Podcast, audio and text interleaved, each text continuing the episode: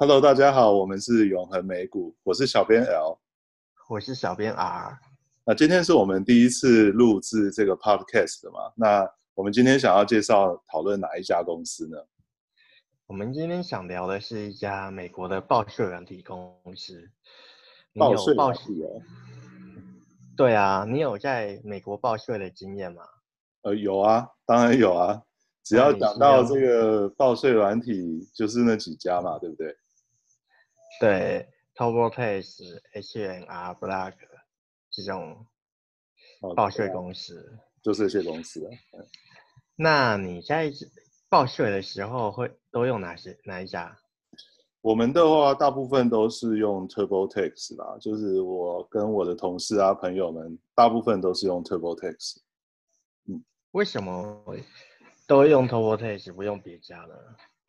这个其实我也不晓得哎，就是当初第一次报税的时候，就 Google 看看有什么，然后听说别人在用什么，然后就跟着用了。哦，所以其实 TurboTax 它的优势在于它的知名度足够高，然后用户用了以后粘性还蛮强的，像你就不会特别轻易的去换别家报税软体公司。哦。所以 TurboTax 是一个产品还是一家公司啊？它是一个产，它是一个产品。它其实跟我们今天要聊的公司还蛮有关的，就是 Intuit。Intuit 它其实是在，它其实有三个产品。那第一个就是 TurboTax，然后第二个是 QuickBooks，就是一个企业记账的软体。QuickBook，OK。对，另外最后一个是 Mint，那 Mint 它其实就是主要是做个人理财的部分，例如说我今天有什么消费，我就去记在 APP 上面，它就会帮我分类。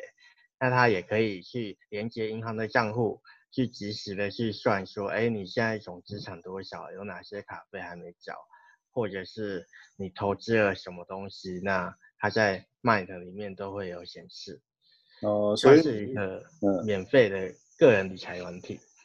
所以你是说，像 TurboTax、QuickBook 还有 Mind 都是同一家公司的产品？对，没错。而且他们三个其实，如果想想啊，他们共同点就是和税有关。哦。你在理财之后啊，你可能之后要报税，需要一些需要一些收入的收入和。可能支出，美国在那里有需要列支出吗？还是没有？支出，你是说个人还是公司啊？哦，个人的部分，个人报税是不是？是啊。呃，通常是要能抵税的条目，你才需要列上去。如果你想要税的话，你才会列。哦。原来如此。那其实，呃，Mint 它有一个功能，就是直接把你的相关的税务的。税务的档案直接汇到 TurboTax 里面，算是一个非常方便的记录同记录同时间报税用的软体。那 Intuit 它其实就是整合企业端、个人端，还有理财理财方面的需求，然后呢，让大家可以更方便的去报税。哦，像我没有用 Mint 啊，所以如果用 Mint 的时候。我个人的收支就会自动的列入 TurboTax 的报税相关的条目，然后能抵多少税，它又自动帮我算出来，这样子。对，就是一个一站式的服务。OK。对，那其实在这个市场很有趣啊，因为除了报税软体以外，我们在台湾会比较常听到就是直接使用国税局的报税软体。那在美国。你可以有很多选项，像是直接去所谓的类似台湾记账式的店去他请他们员工帮忙报税填表格，或者是请 CPA 也就是会计师去报税。那最后当然也可以使用 TurboTax 这种报税软体去报税。但是种类是非常多，但是收的钱相对于台湾免费来讲是有一点成本的。嗯。OK，呀，yeah，因为在美国报税就好像没有什么免费报税的选项，就是我只要报税，我就必须先花钱去买报税软体来帮我处理报税，否则那个纸本的那种报税方式，这个是真的是完全不敢挑战，一定要有软体来帮我统计这些东西，可是他们都要钱，就好像每年都要再缴一次税，就是为了税而缴税。对啊，说到这个更有趣的一点是，美国的税其实是先课的。然后你再提出你 file 之后，经过计算，他再退税给你。哦，对啊。这也是为什么？对，这也是为什么美国人经常会有动机去做报税的动作。像我在台湾，我就不是很想报税，我就算一下是不是在免税以内就不报了。但美国，就如果你有你收入足够高，绝对很有动机去买税务软体去报税。哦，对啊，因为。基本上美国就是先扣税嘛，每个月发薪水的、发工资的时候就已经先预扣了，而且通常为了避免麻烦，都是预扣比较多，就预扣比自己预期的还要多，所以基本上到了年底的时候，一定会有相当多的退税额要等着你来退。没有道理啊，对，那可是为了退税，又必须要处理这么很多条目啊，就是抵税的东西啊。然后就不得不用软体来做，那甚至有时候有些报税项目必须要引用像我去年的报税资料，那这样的话必须要有自动带入的功能啊。啊，像为什么要用 TurboTax？因为它就存，它就是云端上就存了我去年的资料、今年的资料在汇入，就可以直接引用汇整，就变得很方便这样子。所以基本上我也从来没有考虑过说要去换一家软体。只要他一直都帮我处理好的话，这个钱大概就是不得不花。哦，因为你你转换了，搞不好档案全部要重新来过，就会有报错的风险。嗯，对啊。所以说到这个市场，这、嗯、其实也蛮有趣的，因因为整个市场里面啊，有整美国市场有一百五十五份报税档，有六十六一百五十五万份，那有六十六万份是借由软体报税。其中 TurboTax 每每三份里面就有一份，就有两份是用 TurboTax。哦，所以它市占率挺高的嘛。对，如果以软体来算的话，它市占率已经六十六趴了。哦。那他可能会想要往 CPA 走，他最近有推出一个 TurboTax Live，就是你可以直接跟会计师沟通你的税务问题，那找到正确的报税方式。CPA 的市场有七十一万份的，哦，以报税报税份数来说的话，嗯，等于是另外一个新的蓝海。对啊，那这样的话，这个 CPA 的这个潜在市场其实也还蛮有想象空间的嘛。对，没错，它 TurboTax Live 是二零一六年推出的，那目前成长都是三位数，表示它其实成功的渗透了。整个 CPA 的市场，哦，所以它在软体云端报税的部分已经 dominate 了这个市场了。然后在传统需要人协助的那种报税呢，它又有一个 Life 的服务，可以让我在远端的方式跟他那个专业的助手来沟通，啊、来协助我报税这样子。没错，没错。OK，那另外一个业务就更有趣了。QuickBook 其实是一个企业记账的软体，那企业也对于税务就更敏感，尤其是你的账啊，如果做不好，或是做的漏东漏西，因为便宜去换切换别的软体，你可能整个站要重新打过，然后要搬到新的软体上，就有点类似一个企业采用新的。新的软体，新的类似从云端的切换那样子，非常的困难。那在这样的状况下，其实一般来说，我的经验是一企业一旦采用了这个计算软体，它就很难去切换了，通常就不会换，因为公司更需要历史资料嘛，对不对？对，没错，历史资料很重要。OK，对，那。QuickBooks 其实在美国的市占率有高达四成，就是它以一百人以下去算的，那其实其实算已经算非常高了。那为什么它最近还能持续的创造成长的原因，主要来自于它去渗透了自雇工作者的市场。自雇工作者概念，对，这个概念还蛮特殊的。在家创业当老板。对，没错，就是类似艺人公司啊，或是兼职的工工作，他可能就会用到 QuickBooks 的那个自雇工作者的软体。那这个软体呢，它它的定价比较低，但利润看起来并没有比较低，主要来自于，主要来自于我们看它它在 QuickBooks 的利润率是没有没有显著的掉下来的。那自雇工作者其实是蛮特殊的群体，因为在台湾，如果你是兼职啊，可是可以直接报综合所得税，但在美国好像你就要用一套软体，然后有它的一套一套税务计算的方式，对不对？哦，这个其实是他们软体定位跟定价的策略啦，其实它也可以、哦、理论上它也可以做一套万能。软体帮你处理所有可种类，可是它就是希望定价差异化，有定价的策略，就是每一种类型的报税，它都出一个 pricing plan，所以感觉它就是可以透过这种方式来拉高自己的那个销售的单价。这样说也蛮有道理的，因为你说事务工作者，我觉得他们以前报税的方式都比较偏。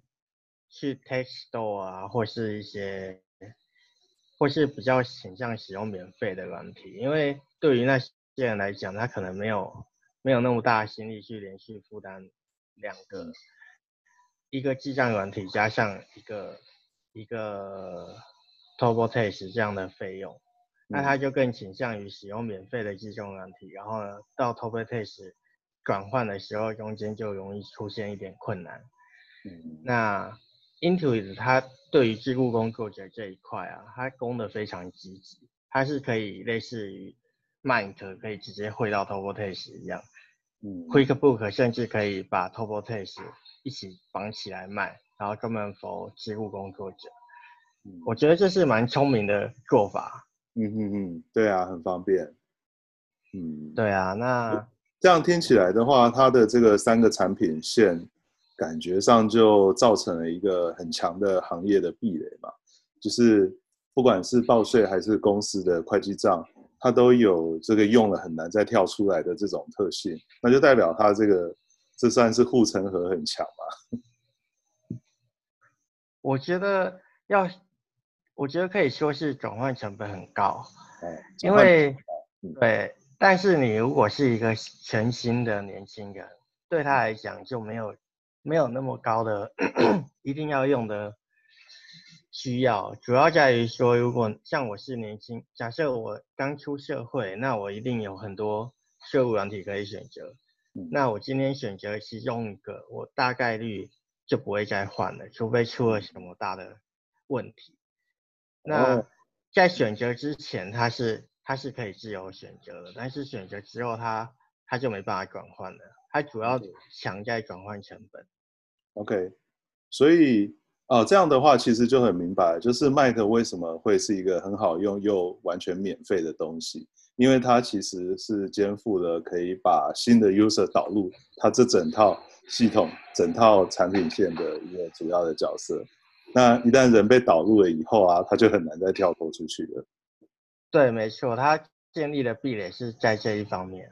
嗯，那其实 QuickBooks 也一样。当你一家中小企业使用的时候，你可能一开始使用，可能一开始你是自雇工作者，使用每个月五块的五块的软体。那等到你公司规模变大了，开始会加一些需要的功能，像是付款啊，或是你今天想要产制报表，有所谓的三大报表，或是追踪订单，那你就会自动把。月费往上升级到你需要的程度，等于是整个软体跟你跟你的企业是一起成长的。嗯，那在这样的状况下，你就很难说我再去换一个全新的软体，那个工程是非常浩大的。OK，确实是这样子，没有错。那看起来这是一个很强，就是壁垒非常高的一搭的非常高的一家公司。那它主目前主要是主打美国市场吗？还是他在海外也有一些计划？他在海外的确有一些发展，但是因为都非常早期的阶段，以营收来讲的话都不到五帕。OK，那主要进军的市场都是所谓的大英国协的市场。我在这里猜测，可能是因为英美法的税法的相关性比较高，所以它可以很容易切入像加拿大、澳洲啊、英国这些市场。Oh. 那它推在这些市场推出的其实都是 QuickBooks，也就是企业的记账软体。嗯哼，嗯哼，对，那成长率都非常高，都像英国就有八十趴。Oh. 那澳洲最低也有四十趴，表示说它其实切的还蛮顺利的。哦，oh, 我记得以前英国是日不落国嘛，所以 你说大英国鞋的影响力其实也还蛮广的。那是不是代表它它在海外市场其实也还蛮有潜力的？哦，对啊，它长期而言，它如果成功渗透的话，大概大英国鞋都可以去，像印度它其实也有去。只是占比就更小了。对啊，像英国、加拿大市占率都有十趴，其他都是个、嗯、都是非常小的。那嗯，我觉得可以当做是一个潜力的机会，但短期内是看不出任何贡献的。OK，嗯，那这样的话，Intuit 感觉它的产品跟策略都是稳扎稳打的路线嘛，就是既有壁垒很强，但是又还有成长性，就是还有想象空间。那除此之外，还有没有什么其他的风险是可以对这家公司造成威胁的？我觉得最大的风险比较像是法规，法规，因为美国其实每年都会有一些议员啊，或是立 法立法人士会提出说，哎，为什么我们的报税要要钱这件事情。相信你也听过很多相关的新闻或传闻，对不对？哎，对，就是好像每年那个这个民主党都会出来，有一些议员出来抱怨这件事，会敦促这个就是国财政部啊去发展国税局啊，就是去发展自己的报税软体，不要再委外这样子。可是这就会造成一个政治上的角力，或者说这些企业花了多少钱在游说这个国会。然后每年都有这样子的争议出。哦，对啊，而且现在美国其实是有免税报税的哦，免费报税的，像是只要你年薪是五万七千元以下的人啊，你都可以享有免费报税的权利。那像 TurboTax 或是 H&R Block，它就会推出所谓的免费报税的软体。哦，OK，让你使用免费的方式去报税。嗯嗯嗯嗯嗯嗯。那其实国税局做不做这件事情是，我觉得是一个需要持续关注的议题，因为 TurboTax 本身它是私人企业嘛，如果今天国税局推出了一个类似的软体，那这些私人企业的软体通通都等于不用做了。嗯，其实只要想一下台湾的状况就知道了。对啊，但这其实有难度，因为美国五十一个州可能。有五十一个不同的税制，那国税局要做这个软体之前，它州税、联邦税都要去 match 得很好的话，它它必须要花五十一份力气才能做到台湾的水准。嗯，那现有的私人企业它已经做好了，嗯，对于国税局来讲，直接合作是很方便的。嗯嗯嗯嗯，就是透过一些法定上的规范，比如说多少。年薪以下的人要免费啊，就是这种制度上的定定。那这样的话，他们就只需要跟民间软体公司合作就可以了，不必自自找麻烦自己做。对，自己做的成本很高，而且政府效率通常不太好。这是完全可以理解。如果大家有在美国办过驾照、D 去过 DMV 的话，应该都可以想象这一点。对啊，所以它的重点变成说。国家需要一点点免费的群体，让他免费报税。那但是它也要保障 TurboTax 本身是获利的，不然没有公司会为了国家去提推出这种免费的软体。OK，嗯，所以基本上要关注政治议题，就是看说有没有突然一个风向球的转变，来那种通报纸通杀的那种政策上的改变。对，没错，就是需要实时关注的。那另外一点就是，同业竞争虽然虽然看起来 TurboTax 或 QuickBooks 都做得很好，但是其实它并不是没有风险的。嗯哼，以台湾来说，中小企业其实过了五到七年就就换一轮了。嗯哼，就是平均的生命其实不长。那今天 QuickBooks 其实的主打的是一百人以下的小公司。因为大公司通常有自己的 ERP 系统，嗯、像是 Oracle、SAP 这种 ERP 系统，嗯，可以做管销人发财的各种、嗯、各种配件的搭配。那 Intuit 其实就是一个记账软体，最多搭上薪资、薪资啊订单的简单追踪。嗯、在这样的状况下，它其实每年都需要跟其他厂商去竞争所谓的。新的新设立的中小企业，或是副工作者市场，嗯，这样感觉洗牌就是这种类型的客户，好像是会洗牌的嘛？因为小企业就是开一开，然后倒一倒，又开一开，又倒一倒，这样。对，没错，就是 QuickBooks 的最大的风险就是，当大家都开始喜欢用另外一个品牌的时候，他可能就没有那么强大的能力去他去拉住这些新客户，因为。大家用了，他就不会换了。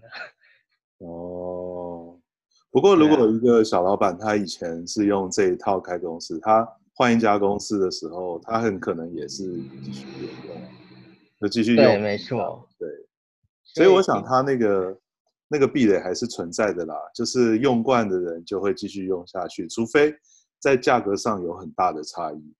那这其实又引出另外一个问题，就是他的那个。价格会不会因为这样的关系就没有办法拉高它的产品价格？对，没错，这其实是另外一个问题。嗯、但另外一个壁垒，其实让我想到的是，其实会计人员会的软体也很重要。嗯哼，像是当大家都只会用 QuickBooks 的时候，你要找到一个用新软体的人也很难，那是一个重新学习的过程。然后这个有点像那个 Photoshop 这件事情，所有的设计人员、美术人员都是学这一套的。对，没错。所以你变成说你要用 Intuit，你要找 QuickBooks 以外的软体的时候，你还必须跟人家说，我就是要会这个软体。那会计人员在应征的时候，他就要先衡量他是不是要重学。哦，对。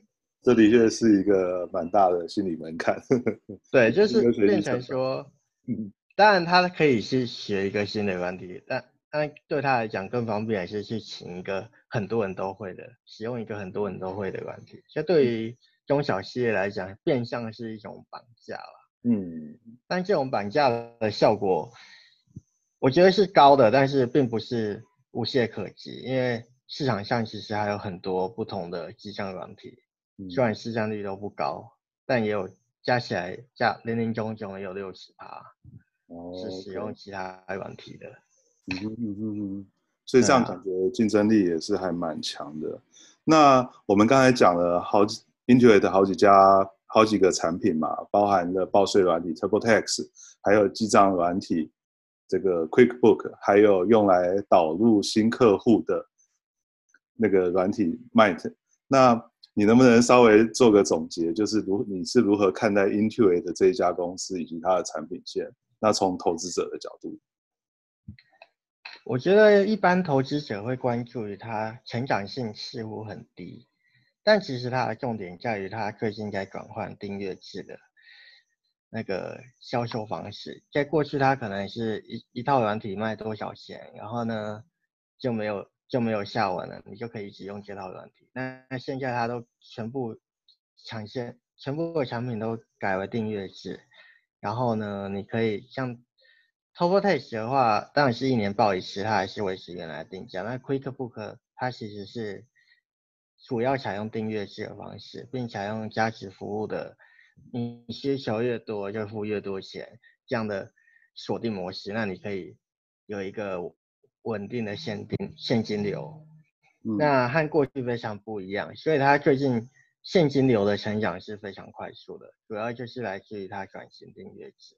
当然，订阅制现金流的全年增率和营收年增率会最后会趋同，那它现在其实只转到转到一半而已。它在卖单机版的其实还有另外一半的营收。那我觉得未来需要关注的比较重要点在于说，哎，它这个转换过程到底会不会遇到困难？还还是它可以像 Adobe 一样一百帕的转换，最后大家都使用订阅制，那会是一个扩大市场的方式。因为像机构工作者，他每个月只要付五块钱，他就可以使用，嗯，扩大潜在市场。那另外一点就是它它在海外市场的部分，它是不是能在订阅制转换之后接棒的去承担成长的责任？嗯，那就会是。另外一个 story 了，OK，嗯，听起来还蛮蛮厉害的，就是它也算是一个转型订阅制的模式的一个样板公司吧，就有点像 Adobe 转型订阅制，有一个成长，是一个成长的这个动能，然后这个 Intuit 这家公司它也有转型为订阅制的成长的动能，然后然后是借由这三个主要产品上去落实的。对，没错，嗯，大概是这样子。OK，好，那我们今天就感谢小编啊对 Intuit 的介绍。那相信大家听完之后，也对 Intuit 这家公司以及它有什么产品，以及它的成长策略，以及它的这个经营上的壁垒是如何巩固起来的，有更深的认识。那如果大家听了觉得高兴的话，欢迎大家追踪我们的粉丝团以及我们的部落格永恒美股。好，今天到就到这边，谢谢大家的收听，拜拜。